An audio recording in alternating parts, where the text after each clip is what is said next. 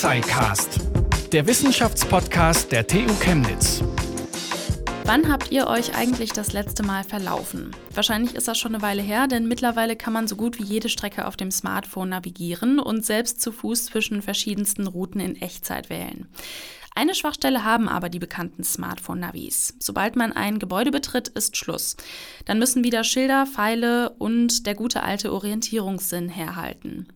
Wissenschaftler der TU Chemnitz haben dafür jetzt eine Lösung, und zwar das Indoor-Navi. Wie genau das funktioniert, darüber spreche ich jetzt mit Marco Rösler und Daniel Fross von der Arbeitsgruppe bei Professor Heinkel am Lehrstuhl Schaltkreis und Systementwurf der TU Chemnitz. Guten Tag, Herr Rösler, guten Tag, Herr Fross. Guten Tag. Guten Tag. Herr Rösler, Herr Fross, wann haben Sie sich das letzte Mal verlaufen? Ist das ein Problem bei Ihnen? Oh, das ist eine gute Frage. Ähm, das letzte Mal wirklich verlaufen habe ich mich wahrscheinlich im Wald irgendwo. Ich habe eigentlich einen ganz guten Orientierungssinn. Insofern passiert mir das nicht allzu oft. Ich bin da eher so der Kartentyp tatsächlich. Ja. Ach, tatsächlich, okay. Also ist Ihre Forschung jetzt nicht aus einem eigenen Problem entstanden, dass Sie sich so dachten, okay, das muss man jetzt mal angehen? Nee, also bei mir jetzt nicht wirklich. Aus einer technischen Fragestellung ist es entstanden, ähm, dass es äh, cool wäre, wenn das, was mit GPS draußen geht, äh, wenn das auch in Gebäuden geht. Also so aus dem Ansatz heraus. Aber mein persönlich, ich bin eigentlich ein Orientierungsläufer und renne mit Karten durch den Wald. Mhm. Okay. Ja. Also es ist bei mir ganz ähnlich. Also die, meine Orientierung an sich ist ganz gut. Das ist äh, in erster Linie auch eine, eine technische Herausforderung von meiner Seite. Mhm. Wir haben gesehen, dass die TU Chemnitz schon 2009 mit dem Thema Indoor-Navigation auf der CeBIT vertreten war. Damals stand ein RFID-Chip im Zentrum. Ist Ihr jetziges Projekt die Weiterentwicklung oder ein ganz neuer Ansatz?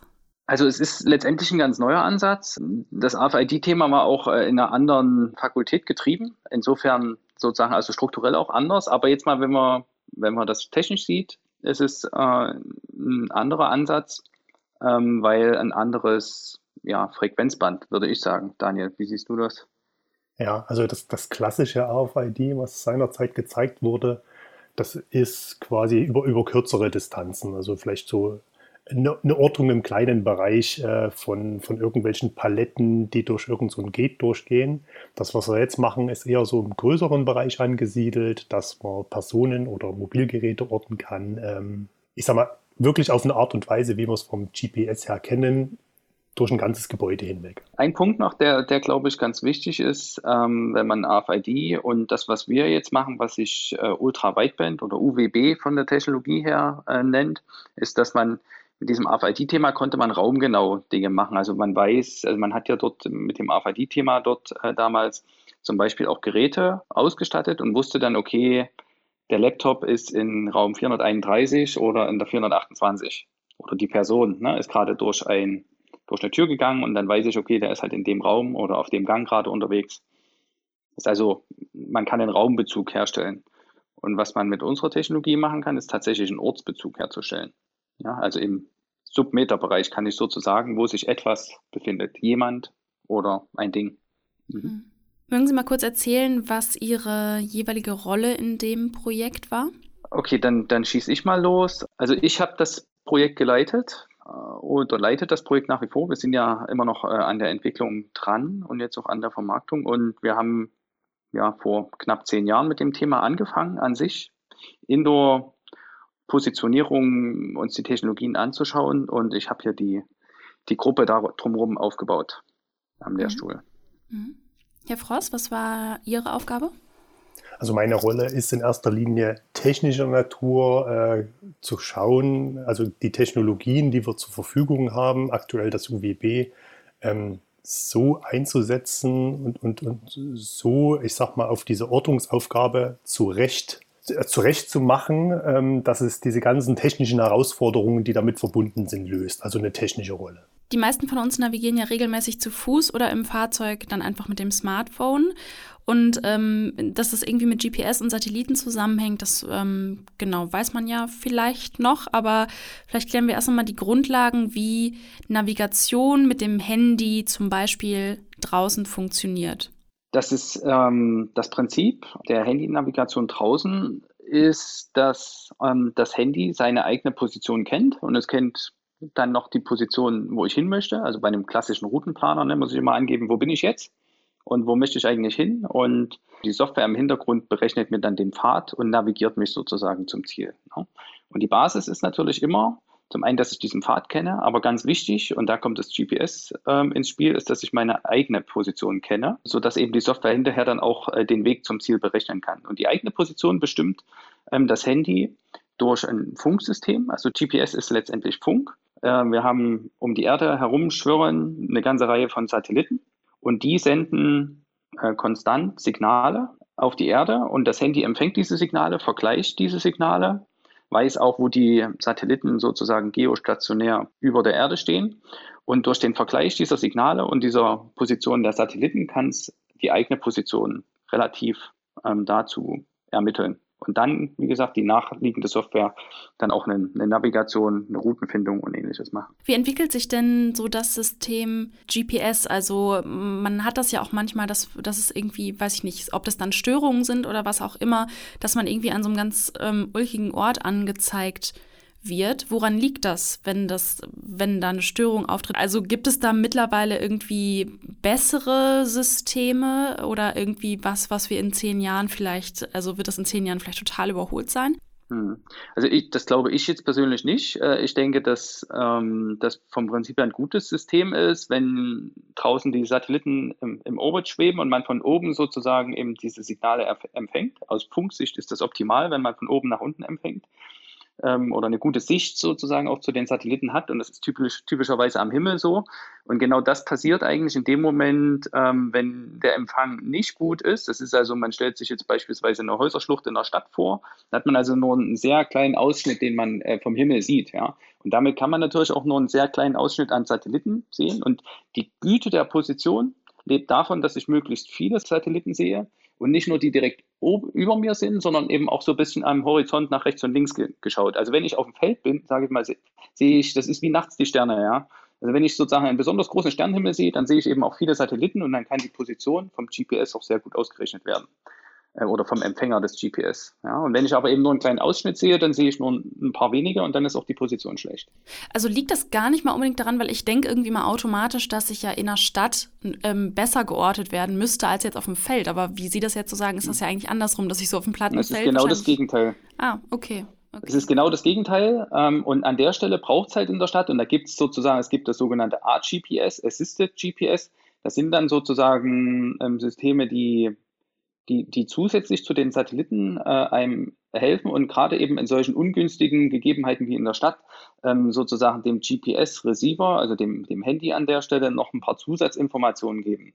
Und dann muss man eben auch immer bedenken, das Handy ist ja ein sehr, sehr intelligentes Gerät, da ist ja nicht bloß der GPS-Receiver drin, sondern da sind auch noch viele andere Sensoren, zum Beispiel Beschleunigungssensoren, ähm, Drehratensensoren, wo man beispielsweise eben im Handy auch feststellen kann, wie viele Schritte mache ich gerade. Also man kann Schritte detektieren. Und dann weiß ich, okay, ein menschlicher Schritt ist typischerweise einen Meter lang. Also kann ich sozusagen die Ungenauigkeit, die ich mangels äh, Satellitenempfang habe, eben auch durch Intelligenz auf dem Handy und Sensorik auf dem Handy verbessern. Aber grundsätzlich ist es so, äh, im Freifeld ist die GPS-Position perfekt und je schlechter sozusagen der Empfang und je eingeschränkter sozusagen, je mehr Gebäude im Spiel sind, umso schwieriger wird das mit der GPS-Position. Und dann braucht es die Intelligenz entweder auf dem Handy oder eben solche zusätzlichen Systeme, die einem in diesen Umgebungen helfen. Und genauso was ist letztendlich das, was wir auch hier entwickeln. Ähm, das ist also ein System, was im Gebäude ähnlich dem Prinzip vom GPS, äh, dem Handy sozusagen oder dem sich navigierenden oder, oder positionierenden Gerät Zusatzinformationen gibt über eine Position eben im Gebäude. Ähm, wie ist es mit dem WLAN? Weil manchmal ähm, wird das ja auf dem Handy angezeigt, dass man irgendwie noch zusätzlich das WLAN nutzen kann, um die ähm, Exaktheit der Position zu verbessern. Was hat es damit auf sich? Also das, das WLAN ist im Prinzip eine, eine, eine zusätzliche Positionsquelle in, in, ich nenne es mal urbanen Umgebungen, dort wo eben WLAN verfügbar ist. Um vielleicht nochmal kurz auf die Frage zurückzukommen zu dem GPS. Also das GP, also das GPS an sich ist ein sehr gutes System. Das ist ein überall verfügbares System weltweit und das hat auch in den letzten Jahren äh, zahlreiche Verbesserungen hinsichtlich der Genauigkeit ergeben. Das heißt, das wird aus meiner Sicht auf absehbare Zeit erhalten bleiben. Die Nachteile, wie vom Herrn Rösler angesprochen, ähm, in, sobald wir in den urbanen Bereich kommen, äh, leidet das GPS an Genauigkeit durch die beschriebenen Abschattungseffekte. Der Vorteil, den wir allerdings im urbanen Bereich haben, also wenn wir in Städte oder bebaute Umgebungen kommen, ist, dass wir typischerweise, wie von Ihnen gerade das WLAN angesprochen, Zusatzsysteme haben. Ne? Die haben wir typischerweise auf dem Feld nicht, aber die haben wir im urbanen Bereich. Und das WLAN, das ist bereits heute eine zusätzliche Positionsquelle im, ich sag mal, GPS-gehinderten, also nicht nur in, auf der, in der Straßenschlucht, auch im Gebäude an sich ist das ja heutzutage schon mit eine Standardpositionsquelle, die man verfügbar hat. Und wenn Sie an Ihrem Handy die Positionierung aktivieren, ist das typischerweise auch mit dabei, dass über die bekannten äh, WLAN-Hotspots äh, eine Position mit bereitgestellt wird, wo man irgendwo in der Genauigkeit, ich sag's mal, 10 Meter vielleicht kommt. Ne? Und wir liefern quasi mit unserem äh, Ortungssystem, ich nenne es mal eine Zusatzkomponente für den urbanen oder für den Indoor-Gebäudebereich, vergleichbar wie das WLAN erstmal von der Verfügbarkeit, aber von Funktionsprinzip vergleichbar wie mit das GPS. Also das ist quasi wie so eine Mischform eigentlich. Mhm. Können Sie das noch genauer erklären, wie diese Mischform dann aussieht? Also quasi eine Mischform von so einer Verstärkung von einem Satelliten und einem WLAN? Na, das ist quasi, ähm, also die, die, der eine Aspekt ist bei dem UWB-System oder bei dem unserem Indoor-Ortungssystem also die, die Vergleichbarkeit zum GPS ist, liegt darin begründet, dass, äh, dass es, ich nenne es mal Laufzeitinformationen von Signalen auswertet, die ein ganzes Stück robuster sind als, ich nenne es mal Feldstärkeinformationen, die ein WLAN auswertet. Im gleichen Zug hat es aber die Vorteile vom WLAN, dass wir durch einen reinen Empfang von solchen Informationen keine Rückwirkungen in irgendeiner Weise auf die Infrastruktur haben. Also das sind ganz praktische Gesichtspunkte, wenn man über Teilnehmerzahlen nachdenkt, die das System gleichzeitig nutzen können, wenn man über, über äh, Sachen nachdenkt, möchte ich, also die, ganz, die ganze Thematik Privatsphäre und Datenschutz spielt damit rein. Ne? Wenn ich jetzt ein, ein WLAN-Netz mit meinem Handy sehe oder ein GPS-Signal äh, sehe, dann möchte ich lokal auf meinem Gerät diese Information nutzen, aber ich möchte, auch nur ich möchte die Information für Ortungszwecke, für was auch immer nutzen. Und das Gleiche soll natürlich auch mit jedem weiteren Zusatzsystem möglich sein. Und das ist quasi so ein Stück weit auch die Innovation von unserem System, dass wir sagen können, wir haben auch einen reinen Empfang, wir sind privat in der Datennutzung, wir haben ein gewisses äh, Level an Sicherheit, äh, was die Privatsphäre betrifft, haben aber eine eine Genauigkeitssprung gegenüber WLAN um mindestens den Faktor 10 bis 50, würde ich mal sagen. Man, man kann das auch anders gut vergleichen. Ähm, WLAN ist, ist grob, also ähnlich wie wir das mit dem RFID hatten. WLAN ist grob raumgenau. Ich kann mit WLAN wirklich sehr gut feststellen, in welchem Raum befindet sich etwas. Ich habe ja auch typischerweise sozusagen nur ein Access Point so in einem großen Raum. Ja, und da kann, kann ich sozusagen mit einem WLAN mich ganz gut relativ dazu ver, verorten. Ja, wie der Daniel gerade schon gesagt hat, im Bereich von 10 Meter. Und UWB ist einfach äh, letztendlich eine Technologie, die neben WLAN, neben Bluetooth steht, die jetzt sozusagen auch gerade Einzug hält in äh, die Handywelt. Also die nächsten Handys sind alle mit einem UWB-Chip ausgestattet, so heißt die Technologie. Und das ist eine Technologie, die tatsächlich auf die Entfernungsmessung im Dezimeterbereich ausgelegt ist. Und auf diese Technologie setzen wir und damit können wir auch Positionen realisieren, die unterhalb von dem Meter genau sind. Das ist also viel, viel genauer ähm, als WLAN oder Bluetooth. Diese UWB-Technologie, wird die noch für andere Dinge genutzt, außer für Indoor-Navigation? Und welche Nutzungsfelder ähm, wären da jetzt noch denkbar in Zukunft? Also es sind, ähm, es sind gerade, also wenn wir mal von, von heute ausgehen, ähm, die UWB-Technologie drängt gerade äh, ganz massiv in den Markt. Wie gesagt, ich habe gerade schon gesagt, dass die großen Smartphone-Hersteller die UWB-Chips jetzt in die Handys bauen und die machen das natürlich nicht, äh, wenn nicht auch die Cases dahinter sind. Und der Case hier, der momentan den Markt treibt, ist das Öffnen von Fahrzeugen. Tatsächlich. Also es ist sozusagen mit dem Handy dann möglich, äh, tatsächlich entfernungsbezogen, und ich kann damit sogar die Richtung bestimmen, aus der sich sozusagen ein der Eigentümer vom Fahrzeug auf das Fahrzeug zubewegt und dann kann ich das Fahrzeug öffnen. Das ist bisher auch mit den normalen Funkempfängern, hat ja jeder heute so einen, äh, sag mal, am Schlüssel einen kleinen, kleinen Knopf, mit dem man das Auto öffnen kann. Aber die herkömmliche Funktechnologie ähm, ist dort sehr sicherheitsanfällig gewesen. Und mit der UWB-Technologie ist es eben möglich, eine ganz klare Entfernungsbeziehung zwischen den beiden Kommunikationspartnern herzustellen, eben wie gesagt bis in den Dezimeterbereich. Und damit kann eben das Auto auch sicherstellen, dass tatsächlich der, äh, derjenige, der den Schlüssel oder an der Stelle auch das Mobiltelefon in der Hand hat, ähm, das Auto berechtigt öffnet.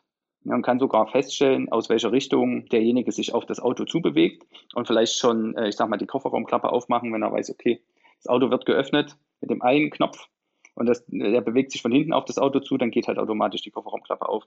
Solche Dinge kann man mit UWB machen und das ist momentan der große Treiber für die UWB-Technologie. Wir setzen sozusagen, ähm, ne, ja, also mit unseren Forschungen schon ein Stückchen weiter dort an, dadurch, dass man eben die Entfernungsbeziehungen sehr gut feststellen kann zwischen zwei Kommunikationspartnern, kann man eben, wenn man sich jetzt das eben vorstellt, wie mit den GPS-Satelliten, dass an, an der Decke oder am Himmel mehrere sind, man die Entfernungsbeziehung eines mobilen Gerätes, zum Beispiel eben des Handys, zu diesen, wir nennen sie Setlets, die äh, letztendlich an der Decke vom Gebäude installiert sind, kann man zu den jeweils einzelnen Setlets die Entfernungsbeziehung bestimmen und dann letztendlich auch eine eigene Position ableiten, die dann nicht nur relativ zu einem Auto ist, sondern dann global sozusagen äh, verortet werden kann, zu einer absoluten Position auf der Welt oder im Gebäude dann eben runtergebrochen. Also für die Navigation im Gebäude brauchst dann so an Komponenten einerseits diesen UWB-Chip und dann diese Setlets. Brauchst noch irgendwelche anderen Komponenten? Nein. Okay. Es braucht genau nur das beides und das ist auch das, was uns äh, massiv von den äh, anderen ja, Systemen unterscheidet, die heute auf UWB-Basis sozusagen dort ja heute vom verfügbar sind. Ja? Also Sie haben gefragt nach den, den Use Cases von UWB. Wir haben jetzt gerade über das Auto aufschließen gesprochen. Und man kann natürlich, und das ist ein ganz breites Feld, wo das UWB auch schon, schon viele Jahre eine, eine Rolle spielt, aber letztendlich ist es eher so ein Nischending im Moment noch, ist im industriellen Umfeld beim Thema Asset Tracking. Also wenn ich Dinge finden will. Ähm, und ein konkretes Beispiel, wo auch eine Firma aus Chemnitz sehr groß geworden ist, äh, die jetzt inzwischen zu zum Siemens-Konzern gehört, ist, ähm, dass an einem Band, wo beispielsweise ein Auto gefertigt wird, ja, sind sozusagen Werkzeuge unterwegs, zum Beispiel ein Akkuschrauber, ja, wo also äh, Schrauben äh, in das Fahrzeug getrieben werden. Und man kennt es ja, an so einem Band gibt es verschiedene Arbeitsstationen. Und der äh, Mitarbeiter, der dort quasi die verschiedenen Schrauben und, und handwerklichen äh, Dinge eben ausführt, der muss das in einer gewissen Reihenfolge tun, der muss die Schrauben mit einem gewissen Drehmoment anziehen und der muss auch sicherstellen am Ende der ganze Prozess, dass jede Schraube tatsächlich auch im Auto verbaut ist. Ja? Und dazu ist es sinnvoll, die Werkzeuge, also das eigen, den, den eigentlichen Akkuschrauber sozusagen, zu verfolgen und zu tracken.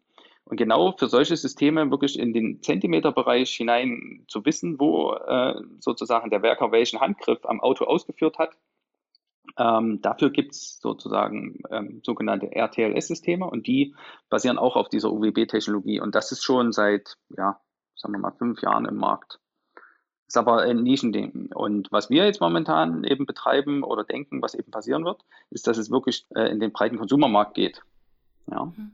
Welche Rolle spielen Algorithmen bei dem System? Riesengroß. Das ist eine perfekte Frage von Daniel. Also die, man hat, äh, wenn, man, wenn man Laufzeiten von Signalen misst, von Funksignalen, die sich mit Lichtgeschwindigkeit ausbreiten, dann hat man per se die gleichen Anforderungen hinsichtlich der Zeitmessung wie, wie in, GP, in einem GPS-System. Ne?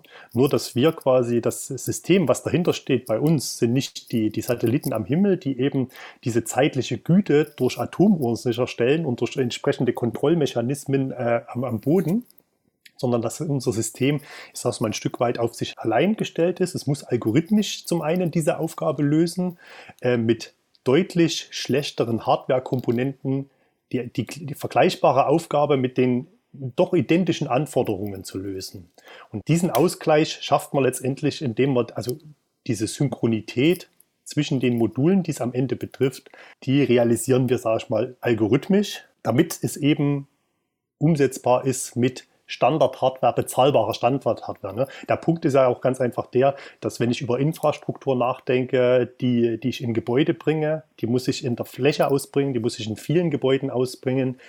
Da stellt sich natürlich die Frage äh, hinsichtlich der Kosten auch. Ne? Was darf so eine Hardware kosten? Und das soll natürlich gering sein. Das heißt, man kommt auf Standardkomponenten zurück und äh, muss letztendlich über Algorithmen das Genauigkeitsproblem lösen Der Hintergrund ist, äh, um das vielleicht nochmal noch mal anders äh, zu sagen, dass es eben notwendig ist, also für die GPS-Satelliten, die müssen wirklich auch ein sehr genaues gemeinsames Zeitverständnis haben. Und dafür werden in den GPS-Satelliten Atomuhren verbaut, die, die sehr, sehr genau sind. Und wir reden hier von einer Genauigkeitsgrößenordnung von Nanosekunden. Ja? Und die Nanosekundengrößenordnung kommt daher, dass eben die Funksignale sich mit Lichtgeschwindigkeit ausbreiten und ich eben so genau dann auch Zeit messen muss. Und äh, wenn man das Ganze jetzt im Gebäude machen möchte, hat man genau die gleichen Anforderungen ja, in der Größenordnung von Nanosekunden, kann aber für, ich sag mal jetzt alle WLAN-Access Points oder eben die Setlets, die jetzt für so ein UWB-System eine Rolle spielen, kann jetzt aus Kostengründen nicht dort überall eine Atomuhr reinbauen. Ja, die Atomuhren sind noch ziemlich groß. Und deswegen ist die Anforderung, das anders zu lösen. Und das ist genau das, was der Algorithmus tut, mhm. ja, im Zusammenhang mit der UWB-Technologie. Und ich brauche so eine Atomuhr oder so eine sehr, sehr genaue Uhr, damit äh, quasi mein Standort nicht verzögert angezeigt wird. Nein, damit die, die, damit die Laufzeitmessung besonders gut geht. Weil die, was, was UWB prinzipiell tut, ja, ist, es misst die Zeit, die ein Funksignal zwischen zwei Empfängern äh, gebraucht hat. Also ich, ich sende sozusagen, wenn wir jetzt wieder das Autobeispiel hernehmen, das Mobiltelefon sendet dem Auto äh, ein, ein Ping, ich will dich ausschließen.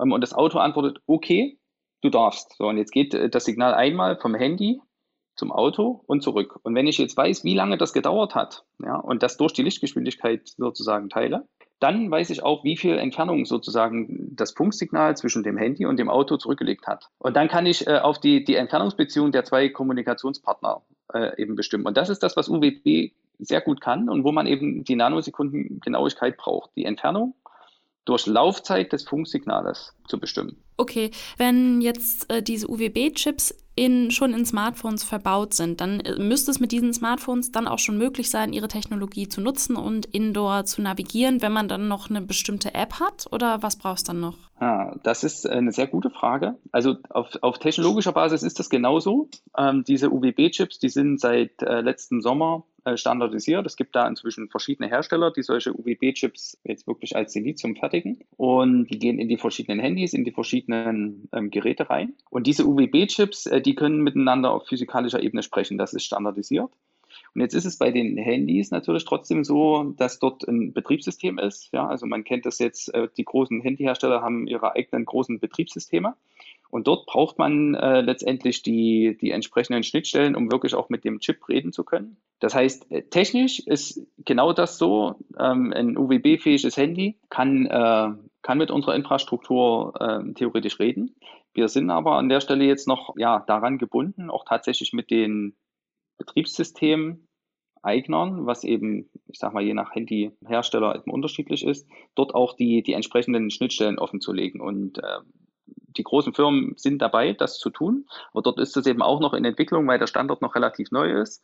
Momentan ist es quasi dort an der Stelle gerade so, dass eben diese Schnittstellen geöffnet werden und wir gehen dann davon aus, dass es bis auf das Handy und die entsprechende App dann nichts weiter mehr braucht. In kleineren Gebäuden verläuft man sich ja nicht ähm, so schnell. Also das es, es gibt ja schon wirklich ähm, spezifische Anwendungsbereiche. Können Sie uns da ähm, vielleicht mal so ein Bild zeichnen, wo so eine Indoor-Navigation notwendig ist oder total sinnvoll wäre? Ja, also der Klassiker an der Stelle ist auf jeden Fall äh, der Flughafen zum Beispiel, ja, wo man sagt, also ich möchte eben, äh, oder der Bahnhof, ja, also Infrastruktur, ähm, Gebäude, wo viele Menschen unterwegs sind, wo man vielleicht auch international unterwegs ist, wo Ausschilderung in mehreren Sprachen immer schwierig ist, wo ich sozusagen an einen Ort komme, wo ich mich nicht auskenne.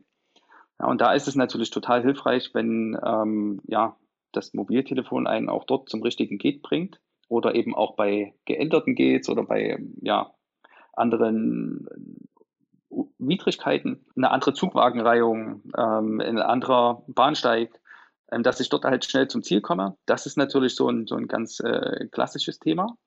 Ähm, aber man kann sich jetzt, wir haben jetzt gerade die Europameisterschaft im Fußball, ja, man kann sich also auch große Fußballstadien vorstellen, in denen ich äh, navigiert werden möchte ja, alles, was, was so Infrastruktur ist, wo viele Menschen unterwegs sind, ähm, die sich zum einen selbst verorten wollen, wo man kann eben auch sich vorstellen, dass man mit dieser Position ähm, noch ganz viel mehr Mehrwert generieren kann. Also wenn ich zum Beispiel, das nennt sich sozusagen Micro-Location-Based Services, wenn ich also weiß, wo ich bin, kann ich beispielsweise auch eine Bestellung, also wenn man jetzt mal das, diesen diesen Stadionfall hernimmt. Ja.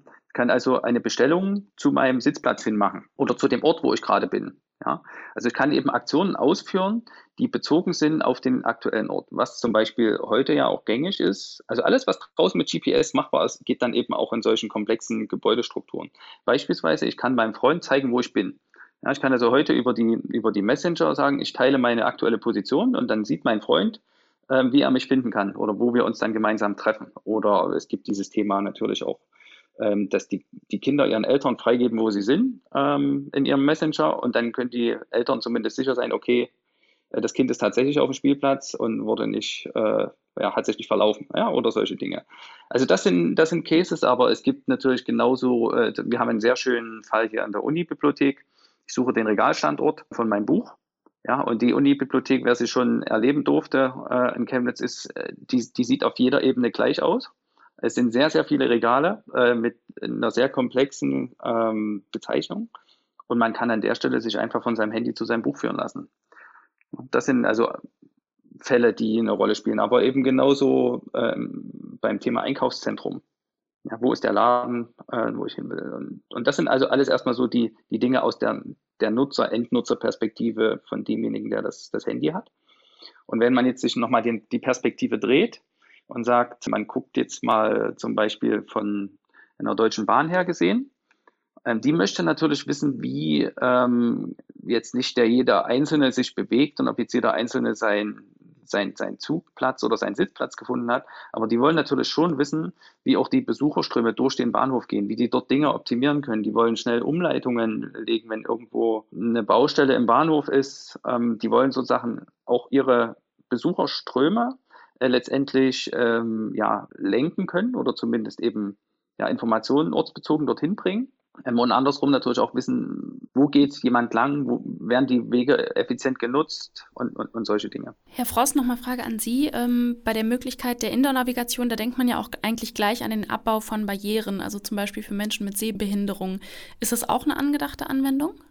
Das ist ein Anwendungsfall, der mit, mit angedacht ist. Man kann das ja letztendlich mit der, durch die Ortung, wenn man weiß, wo man sich befindet, ähm, die Wege oder, oder eine barrierefreie Navigation anbieten. Also am Ende ist es eine, eine Konkretisierung oder eine, eine, eine, Verfeinerung der Ortung an sich, die sich eben letztendlich auf barrierefreie Wege beschränkt oder barrierefreie Wegungen anbietet. Ja, und es könnten ja auch ähm, irgendwie Gegenstände, die im Weg stehen oder so, ähm, in Echtzeit angezeigt werden, wenn die Navigation einfach so viel exakter auch ist und man irgendwie ähm, so Dezimeter genau Hindernisse anzeigen könnte zum Beispiel. Natürlich. Wenn, ja. wenn potenzielle Hindernisse natürlich über die Ortungstechnologie verfügen, das ist natürlich Voraussetzung, und in das System eingepflegt werden, dann können sie natürlich auch direkt für die barrierefreie Navigation genutzt werden. Ja, also sie müssten im Vornherein in das System eingepflegt werden und ja, na klar, also spontan ist es dann wahrscheinlich nicht erkennbar, außer das ähm, Gerät oder das Smartphone ist dann irgendwie noch mit weiteren Sensoren ausgestattet. Ne? Denkbar ja. ist da, da vieles. Das System, also wenn wir es jetzt erstmal nur auf die also ich bin auf die Navigation, von Navigationsseite her sieht, ich bin an einem gewissen Ort, den mir das Ortungssystem bereitstellt. Ich möchte zu einem Ziel und auf diesem Weg muss natürlich das Hindernis in irgendeiner Form bekannt sein. Das kann passieren, indem das gleichermaßen durch das Ortungssystem mit abgedeckt ist und einem übergeordneten System, also dieser, dieser, dieser Navigations- oder Karten-App mit bereitgestellt wird. Dann kann es direkt mit genutzt werden. Wenn ich diese Möglichkeit nicht habe, dann ist natürlich auch denkbar, das mit, mit Handy- oder Smartphone-Sensorik zu erfassen. Das ist natürlich mhm. immer möglich. Ähm, Herr Rössler, Sie haben gerade schon gesagt, dass ähm, das auch genutzt werden könnte in einer Bibliothek zum Beispiel. Ich weiß nicht, ob Sie es auch erwähnt hatten, ähm, dass das auch schon in die äh, Unibibliothek in Chemnitz eingebaut wurde. Können Studierende da jetzt schon drauf zugreifen, wenn die Bibliothek wieder regulär geöffnet hat? Oder? Ja, also das äh, ist, der Stand heute ist noch nicht ganz fertig. Also wir haben sozusagen ein, ein, ein Probesystem ähm, in der Universitätsbibliothek ausgetestet. Das ist jetzt gerade äh, in dem Stadium, dass es in einer Ebene eingebaut wird und dort auch für einen Langzeitversuch ähm, stehen soll. Und die ganze Uni-Bibliothek damit auszustatten, ist dann der, der nächste Schritt, den wir definitiv im Auge haben, der aber noch in der Planung ist. Und ja, dann soll das natürlich auch so sein, dass jeder das ähm, auch nutzen kann, auch die Studenten ihre Bücher dann an der Stelle finden. Ja, da ist ein ganz weiteres Forschungsfeld da, wo, wo sich natürlich auch die anderen Professionen der der TU Chemnitz dann auch austun können. Beispielsweise eben das Thema tatsächlich so eine Navigations-App bis zum, bis zum Buch mal zu, zu entwickeln. Oder, oder eben auch gerade das Thema Barrierefreiheit ähm, dort in dem Gebäude mal auszuprobieren. Wie kommt man denn, wenn man jetzt mit einem Rolli unterwegs ist, am besten zu seinem Buch? Das ist ja ein anderer Weg, äh, den man da gehen muss, als wenn man eben, eben vielleicht diese Einschränkungen nicht hat. Gibt es auch schon ganz konkrete Forschungsprojekte, die sich diesen Themen nähern? Ja, also das, das soll, letztendlich soll die Uni-Bibliothek dann auch so eine Art Spielwiese sein, wo dann andere Forschungen ansetzen können, bis hin zur eben ne, vielleicht Arbeitswissenschaft, die sich überlegen, okay, wie kann man denn besonders äh, effizient eben auch die Ressourcen der Uni-Bibliothek, die sich ja nicht nur als, ich sag mal, Buchausleihstation versteht, sondern wo ja auch ganz viele andere Ressourcen da sind. Ja, also man, da gibt es Arbeitsplätze, da gibt es Seminarräume, die gebucht werden müssen, die vielleicht von so einer Präsenz eben auch äh, Detektion gefüttert werden können. Da gibt es ganz viele Anwendungsfälle bis hin, dass äh, die, die Bibliotheksleiterin, die Frau Malz, sich vorstellt, dass auch die Gebäudehistorie man dort aktiv erleben kann. Also mit dieser Intro-Position kann man sich auch dieses ganze Thema Augmented Reality sehr gut vorstellen, beziehungsweise ist das eine sehr wichtige Komponente beim Thema Augmented Reality. Also Augmented Reality, was das an sich ja ist, ist, dass man sozusagen in das eigentliche Bild des Menschen, was er jetzt mit seinem Auge aufnimmt, eben noch Dinge einblendet, beispielsweise durchs Mobiltelefon oder eben auch durch solche Brillen, ja, die man jetzt schon haben kann, wo man also quasi in, über die reale Welt noch Informationen drüber legt. Und dafür ist es ganz entscheidend zu wissen, wo steht man selbst in Bezug auf die reale Welt. Das kann so ein System eben leisten oder eine wichtige Komponente dazu sein. Und es wäre eben herrlich, äh, wenn man dieses altehrwürdige äh, Gebäude der Unibibliothek dort vielleicht eben auch das mal äh, per Augmented Reality drüberlegen kann, was war an dieser Stelle früher, weil da waren ja Dampfmaschinen, das ist ja ein, ein, ein, ein Industriegebäude mit einer großen Vergangenheit dass man da mal sozusagen äh, live erleben kann, wie war es da früher drin, indem man äh, in dem Gebäude steht. Ja? Also solche Dinge kann man, da, da gibt es ein riesengroßes Feld, was man mit der Indoor-Position machen kann. Ähm, wir haben da ein, ein herrliches Uni-Bibliotheksgebäude und das ist sozusagen Forschungsspielwiese dafür. Also nicht nur für die Studenten, die ihr Buch finden wollen, sondern eben auch darüber hinaus. Sie haben im Dezember 2020 die Förderempfehlung einer Expertenjury im Rahmen des Exist-Programms des Bundesministeriums für Wirtschaft und Energie erhalten und die soll dazu dienen, den Markteintritt für Ihr Projekt vorzubereiten. Herr Frost, was bedeutet denn diese Förderempfehlung jetzt konkret? Konkret für Ihre weitere Arbeit? Na, zum, zum, zum einen bedeutet es quasi diese, diesen Prototypen oder diese, dieser Nachweis, den wir letztendlich geliefert haben mit unserem System, der ja letztendlich auch im Rahmen dieser Beantragung von Exist aufgezeigt wurde, in Richtung Anwendung, in Richtung Nutzer, äh, ich nenne es mal zu härten und auszubauen und, und zu erweitern. Das sind letztendlich die Sachen, dass dies, also wir das System einer breiteren Anwendersicht, also auch die ganzen die ganzen Entwicklungen, die aktuell ja sehr stark in diesem UWB oder in diesem Anwendungs-, in diesem Smartphone-Markt äh, stattfinden. Da ist ja gerade sehr viel Bewegung drin, quasi innerhalb dieser Förderphase aufzugreifen und, sage ich mal, in, in das Produkt, nenne ich es mal, einfließen zu lassen. Das war die heutige Ausgabe des Tuxicast und auch schon die letzte Folge der dritten Staffel. Wir bedanken uns bei unseren Gästen Marco Rösler und äh, Daniel Fross von der TU Chemnitz für das Gespräch. Und wir bedanken uns natürlich auch bei unseren Zuhörerinnen und Zuhörern, dass ihr uns in der dritten Staffel die Treue gehalten habt. Wenn ihr die Folge nochmal nachhören wollt oder auch andere Folgen nochmal nachhören wollt, dann könnt ihr das gerne tun auf der Webseite der TU Chemnitz oder auch bei Spotify, Apple Podcast oder dem Podcatcher eures Vertrauens. Mein Name ist Lara-Lena Gödde, die Redaktion des Tuxicast Tuxicast hatte wie immer Pascal Anselmi und äh, wir hören uns das nächste Mal beim Tuxicast. Bis dann. Tuxicast, der Wissenschaftspodcast der TU Chemnitz. Zu hören auf der Website der TU Chemnitz, aber auch auf Spotify, Apple Podcasts und wo es Podcasts gibt.